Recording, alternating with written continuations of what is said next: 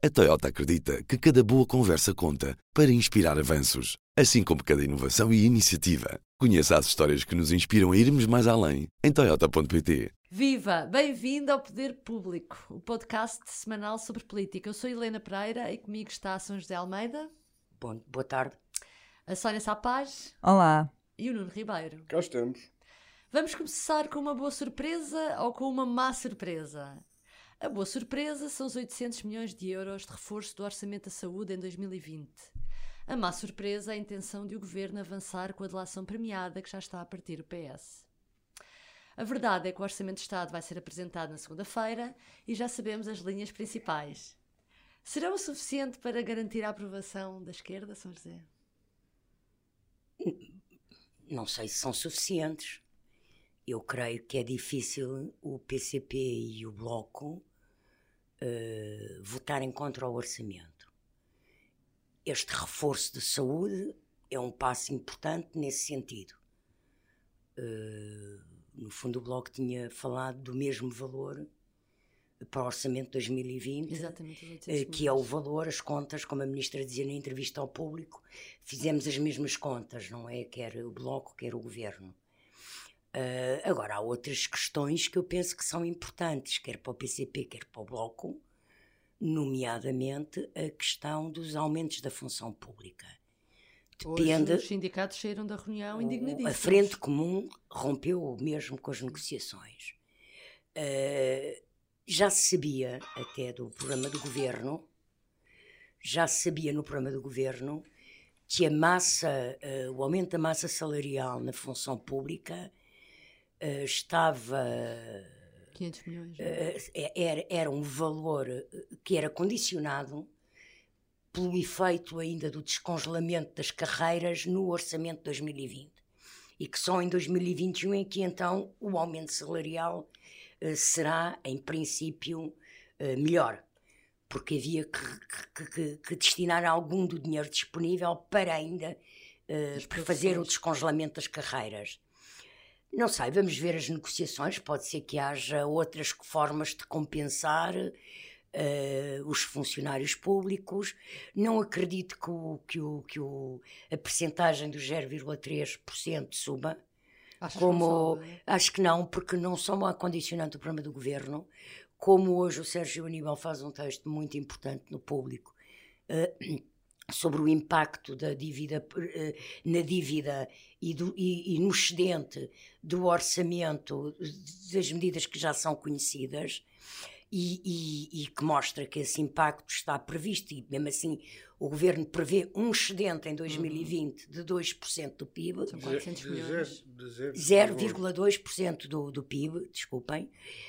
Um, mas ele mostra também que uh, o impacto dos aumentos da função pública está em linha com o que é o 0,3% do, do, do crescimento e, e, da despesa. Uh, portanto, que, que, isto tudo de facto está uh, uh, coordenado em termos orçamentais, portanto, eu acho que é difícil o governo poder dar mais aos funcionários públicos. Então, vou fazer de, de advogada do diabo, Sónia. Eliminação das taxas moderadoras não é para já. O aumento das deduções com o segundo filho uh, só até aos 3 anos da criança. Parece que é essa a notícia. O aumento do salário da função pública é de 0,3, uh, eh, valor que é abaixo da inflação prevista para 2020. Afinal, isto vai correr bem ou não? Para quem? Para o governo? Para o governo, que tem que ter parceiros que aprovam, aprovam que viabilizem o documento. Ouvindo, eu estava a ouvir-te a ti a São José com essas questões todas e é, é sempre a questão do, do milhão de, de, dólares, como dizem os americanos. Mas eu ponho a questão também ao contrário. Está, estaria o Bloco e o PC dispostos para um orçamento que não tivesse este, estes 800 milhões? No fundo, não é a coisa mais importante. Eu sei que há muitas outras coisas nas prioridades deles. Há o IVA na eletricidade que eles não deixam cair, a descida do IVA que insistem sempre, taxas de energia, etc. Mas esta questão não é o que andaram a dizer no último ano, que era o mais importante. Não era a saúde, o, o investimento no, no, Serviço Nacional de Saúde, foi, foi era transversal, não era só, não era só o, o, Bloco, era o Bloco, o PC, era o, PS, o PSD, o PS, o PS os próprios, houve, houve, socialistas a serem muito claros em relação a isso, a Ana Catarina Mendes e o, e o Carlos César, que são dirigentes de peso, uh, não era para onde todos os partidos apontavam, era sem dúvida nenhuma. Eu creio que eles não têm muita margem bom, não têm margem nenhuma para se opor ao orçamento. Podem abster-se, podem até votar a favor ou abster-se, mas para recusar este orçamento, creio que não tem, não tem apesar de tudo, muita margem. Diz, Até diz. porque deixa-me acrescentar uma coisa. Neste momento, ao que se sabe, o orçamento está aprovado. Porque com os três deputados da Madeira, o PAN e o deputado do LIVRE, o orçamento está aprovado. Pois mas, isso que eu ia também perguntar. É mas eles oficialmente, B, ninguém di, oficialmente nenhum desses três disse que votava sem condições, não é? Não, mas estarão a ser negociadas as condições, mas, as da Madeira são conhecidas. Também estão a ser negociadas com o Bloco e com o PC, pois, não é? Portanto, uh... Eu tenho uma visão diferente. Basicamente eu discordo. Eu acho que o PC vai votar contra o orçamento. Uh, por uma simples razão, pelo, pelo peso que o PC tem ainda hoje na função pública, digamos que é o seu reduto organizacional. Não pode dar um sinal que E também da CGTP, como... não pode, não pode. E sejamos concretos. De facto.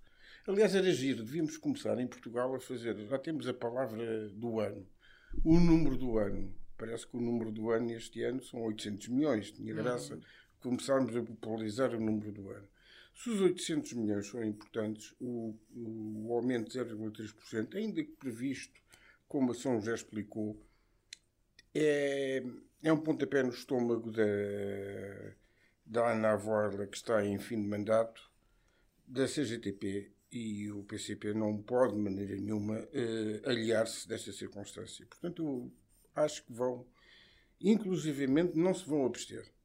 Mas o, o, PC nunca se absteve. O PC é. costuma ter uma posição clara, ou assim ou sopas. Uh, isso ah, o João Oliveira disse recentemente, sim, sim, nós sim, nunca nos abstivemos. Portanto, seria inédito. Isso. Não, abster-se um... não faz sentido, porque é, é, viver numa borbulha totalmente fora da realidade, abster-se num orçamento Agora, eu, eu recordo que há uns meses a própria Ministra da Saúde dizia 800 milhões nem pensar, nunca aconteceu, não é possível. Nunca conseguimos dar assim um valor tão elevado. Depois também há uma desconfiança um, que existe em relação aos, aos, anúncios de investimento e de números. Eu tenho uma. A minha visão é muito, é muito peculiar. Se com esses 800 milhões, mais os 8.400 funcionários, entre os quais médicos, eu finalmente tiver um médico de família, eu acredito. Não uh, tens médico de família? Não tenho médico de família. Porque não, não, não há Não há. Uhum.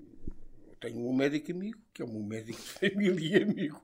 Mas institucional, o médico de família institucional não tenho. E isto, de facto, é, é como as pessoas veem a realidade, não é?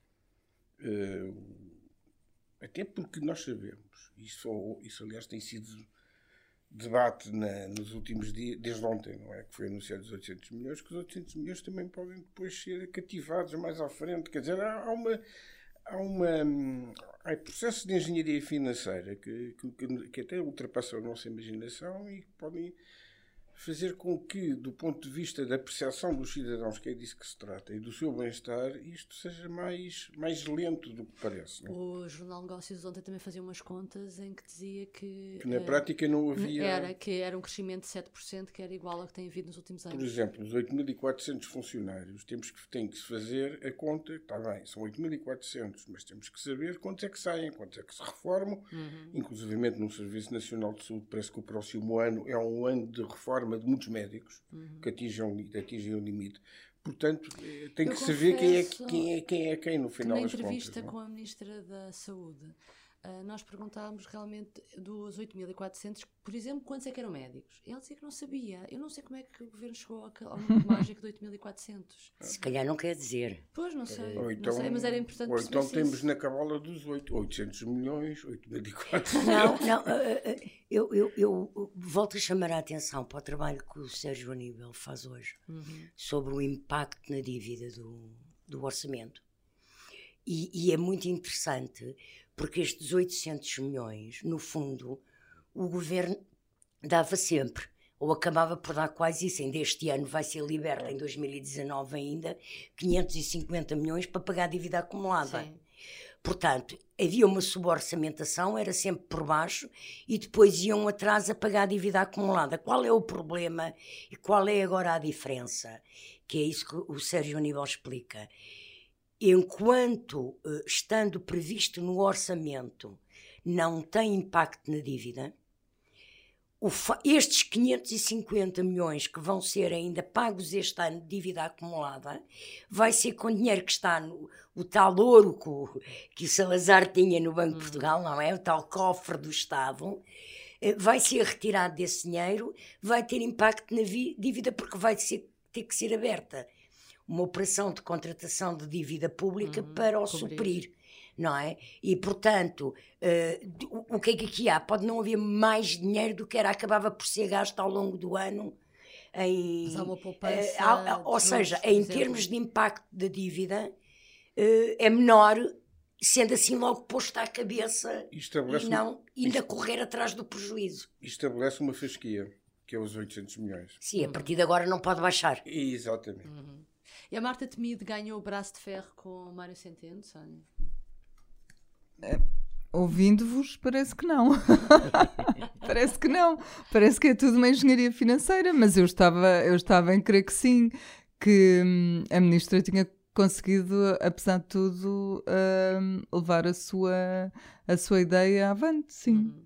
Não, e... se, não sei de, se, se irá acontecer o mesmo noutras áreas. Só uma coisa sobre isso, que é assim, eu não sei se houve um braço de ferro entre Centeno e Marta Temido, porque desde o programa eleitoral mesmo antes do programa eleitoral, no final da última legislatura, António Costa elegeu o Serviço Nacional de Saúde como a prioridade Exatamente. para o Na próximo governo ou para o atual a governo. A ministra diz que estava tranquila sobre, sobre este E, portanto, quer dizer, eu tenho grandes dúvidas que o orçamento e o programa de governo e esta prioridade tivesse sido assumida sem o acordo eh, de Mário Centeno. Não acho que tenha havido um mas tem, muito, tem estado muito Não, não pode ser, não é? Nunca seria sem o acordo de. Claro, não é? Isso é óbvio, não é? O homem está a fazer contas ao orçamento, porque é que ele está a estar a falar? Ele vai falar. O Mário Centeno, nós somos. Eu, eu, eu, continuo a considerar o Mário Centeno a grande, mais do que revelação, um grande político. Não só pela maneira como ele se geriu, ele se geriu politicamente na, na legislatura anterior com uma maneira verdadeiramente incisiva, eh, como ele fez a campanha eleitoral nos, nos poucos actos em que, em que apareceu. Teve uma, uma desenvoltura verdadeiramente notável. E eu penso que o Mário Centeno fala nesses registros, depois fala no registro do orçamento, que é, digamos, que é a grande conversa que ele tem, é esse e depois fala quando tem que falar, na, que vai ser agora na defesa do orçamento, em que obviamente ele vai ser interveniente, porque o orçamento é dele, é a sua obra. Eh, a história do Ministro das Finanças deve falar muito, não sei porquê, não sei porquê, já tivemos Ministros das Finanças que falaram muito e nunca acertavam. Já estamos esquecidos que quantos, quantos uh, orçamentos retificativos chegámos a ter no tempo do, do governo Passos Coelho. Bom, o, que, o Gaspar falava muito. Falava muito. Não se compara. Falava muito. E fez, e fez vários retificativos. E fez vários retificativos. Eu pergunto isto porque há a ideia de que uh, há vários ministros uh, contra o Centeno e que ele estaria a prazo e que está a perder peso, está a perder influência, as relações com o primeiro-ministro não serão as melhores. Eu sempre teorias, eu ouço é? várias teorias sobre isso, não vi ainda nada de concreto. Primeiro, as tensões com ministros ou a discussão uh, de verbas para cada ministério é normal em qualquer orçamento. Aconteceu na passada legislatura também. A diferença para agora Aconteceu é que desta vez, saúde. desta vez, desta vez soube-se que havia tensão com o MAI e que há discussão de verbas com o MAI. Mas em todos os anteriores orçamentos dos últimos quatro anos, Eduardo Cabrita discutiu uh, acesamente com Centeno valores orçamentais. Portanto, é um clássico. Desta vez houve notícia. Sim, mas... Agora, daí inferir que Centeno está a prazo, ou que Centeno está fragilizado, ou que as relações de Centeno com Costa estão fragilizadas, eu acho temerário, porque o orçamento vai ter excedente de 2%, 0,2. 0,2%. Lá estou eu com os 2%, queria mais Era bom, depressa era ainda. bom, Era era bom. bom. Ahm, ao nível do que é o, o projeto uh, europeu de Centeno e de Costa, que é o Eurogrupo, o caminho da União Bancária, como o público dizia a semana passada, está a ser uh, estruturado e, e está mais real e mais próximo que alguma vez esteve. Mesmo a recandidatura Centeno- ao Eurogrupo Centeno- parece que está em cima da mesa, não é? Centeno não está em cima da mesa. A, a- a- a- a candidatura dele está, é Então, desde o Deixa-me início. pôr em cima da mesa Porque dois é assim, factos. de- deixa- deixa-me só dizer, dizer uma coisa. Há uma política de estabilidade de, de personalidades nos cargos na União Europeia que é seguida sempre e que tem sido seguida no Eurogrupo. Juncker foi presidente do Eurogrupo oito anos. Eh, o, pe- o ministro das Finanças holandês, que eu não digo o nome para não pronunciar mal, foi, foi, foi presidente do Eurogrupo durante, durante cinco anos e saiu porque perdeu eleições na Holanda. Ou seja, Centeno um dia sairá do Eurogrupo se perder eleições em Portugal. Duvido eh, que na Europa, com o mandato positivo que ele está a fazer em termos de tentar conduzir umas negociações difíceis e que da parte do primeiro-ministro português Eu quero o só deixe dizer uma sair. coisa. Eu acho também, eu acho que o Eurogrupo é o seguro de vida do Centeno no governo. Claro, claro. Não tenho dúvida Claro. sobre isso. Mas deixa-me só voltar atrás para pôr em cima da mesa aqui dois factos. O Ministro das Finanças deixa de pôr a sua assinatura nas contratações eh, na saúde, que, onde os hospitais passam a ter mais autonomia, e deixa de ter Deixa? poder de veto. Sim. Deixa? Sim, foi anunciado. Deixa. O que isso Deixa. pode. Espera. O ter e- autonomia espera. não quer dizer que ele não tenha também uma Controle. palavra sobre isso. Espera. E ahm, deixa também de ter poder de veto nas PPP, que passa a ser uma decisão não do Ministro da Tutela e das Finanças, mas passa a ser uma decisão colegial de, de todo o Conselho de Ministros. Todo o Quer Conselho dizer de Ministros, que mesmo com o Ministro das Finanças não concordo muito, pode ser derrotado. Sim. E Mas como a é que era as é que nós já não estamos no, no tempo de, da austeridade e no tempo em que o Ministro das Finanças tem Pois, de ser que- o total Exatamente. controlador, ter total controle sobre tudo. Acho que é isso que, que também pode querer dizer. Não é? Quer dizer que nós estamos de facto a inaugurar outra, outra era a excedente, portanto. Não, e, e há outro pormenor, as PPPs são, são, são mais chega. As PPPs, acabar, antes é? de Vítor Gaspar, não eram das finanças. Mas olha, as Foi a PPPs, Troika que disse Que que as PPPs tinham que ser. A controladas pelas política de. PPPs deste governo também supostamente era para acabar, não haver novas, acabavam as que As na saúde, na saúde, pode Portanto- haver parcerias com o privado e por isso é que elas passam para o Ministro da de Lisboa, Economia. por exemplo, para a habitação, vai ser tudo feito. Sim, mas Eu isso tenho- não é o Governo, é a Câmara de Lisboa. Eu tenho a certeza que um homem como o Mário Centeno não está, não está contra, contra gosto no governo, porque se tivesse contra gosto no governo tinha sido embora. Isso, se quis- se ele, Sim, concordo contigo. se ele tivesse farto, se ele tivesse farto do Conselho de Ministros, Mas o, o governo precisa dele e ele precisa do. O governo Exatamente. precisa dele para estar no Eurogrupo e ele, Portugal precisa dele. E ele precisa do governo para estar no Eurogrupo. Portanto, é Exatamente. aqui uma. Uma aliança de que interesses. não se desfaz facilmente. É como a Exatamente. geringonça na anterior Exatamente. legislatura. Se Exatamente. não Eu fosse. acho é que houve neste país, ah, à falta de haver oposição política, e ah, há de facto coisas que nascem. Oposição de comentário. Há oposição de comentários, há comentadores que se especializam. Já me deram um homem morto, um homem, Mário Centeno morto, ele renasce. Uhum. Ele morre nas páginas do Expresso, morre nas pá- na- no comentário do, do Marcos Mendes e renasce nas páginas do Expresso, que é uma coisa curiosa, morte e renascimento. Tudo isto é, é para é pa- é pa- é pa encarar com um sorriso e já nem deve animar a discussão política e as conversas políticas, porque o que está neste momento em jogo, em relação ao orçamento e ao país, já não é a questão pela política do tiqui, tiqui, tiqui. Não, é, estamos a falar de coisas mais sérias e era bom que víssemos a política Outra coisa maneira. séria, olhando para a frente. ah, outra polémica breve será da delação premiada. Foi apresentada esta semana esta medida como uma das medidas do combate à corrupção pelo Ministério da Justiça, mas no interior do PS já começou a ser criticada. Ah, António Campos dizia, por exemplo, ao público: leio, mas não acredito que o Partido da Liberdade proponha um método fascista do bufo no sistema judiciário. E Renato Sampaio diz: a delação premiada será um quisto na democracia que se transformará na prática de mentes doentes em bufos pidescos. Dois homens do Sócrates. São José, tu que escreveste... Dois homens do Sócrates. Exatamente, Pronto, exatamente. Já é lá curioso. vamos depois. Tu que escreveste sobre isto, explica exatamente uh, Pronto, se estão portanto, aqui a confundir Eu acho que estão não. a confundir um bocado, em mais um caso em que em Portugal se confunde o presunto com o tocinho.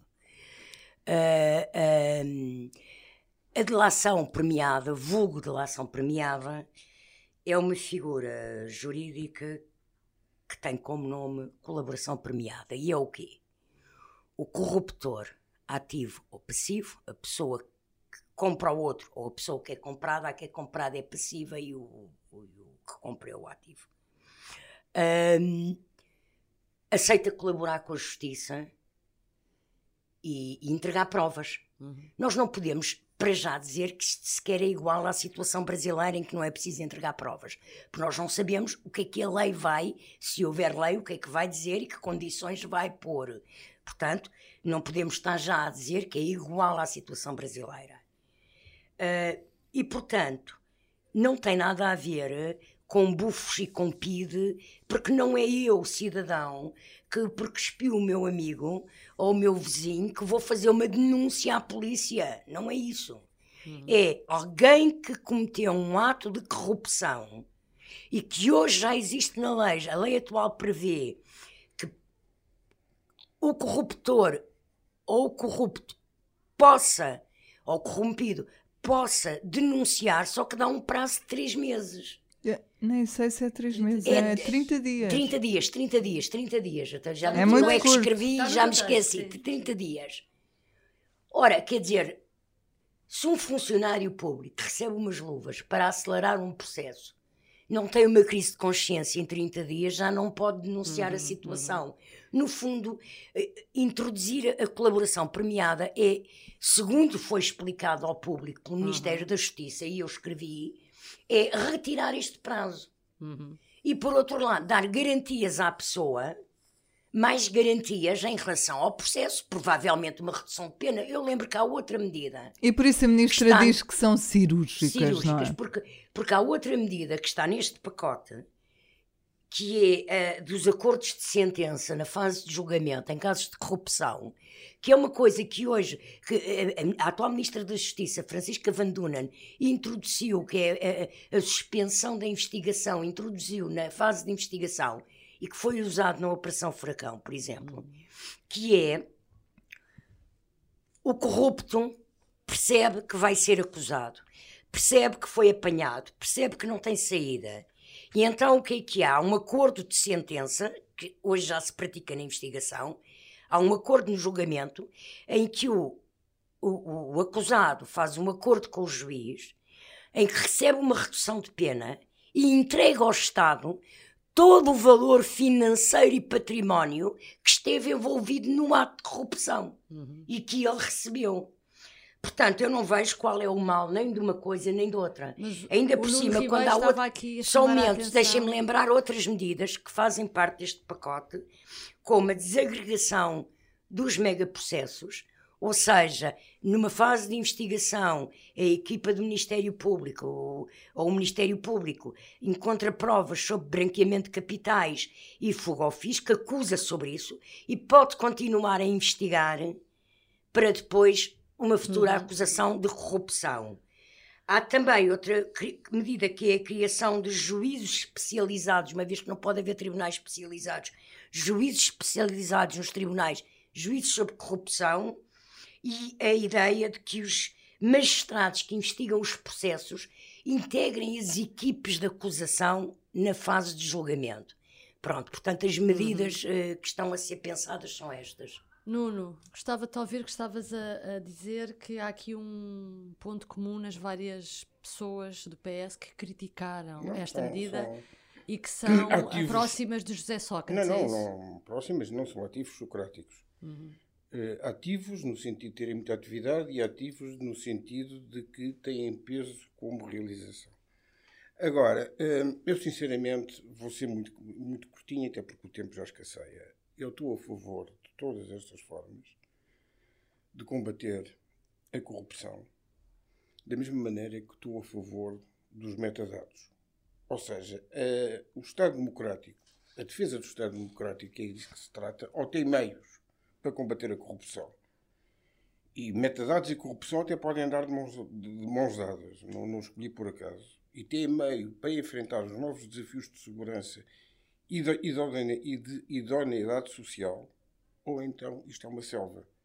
E é evidente que há sempre gente que prefere a selva. Eles lá saberão porquê.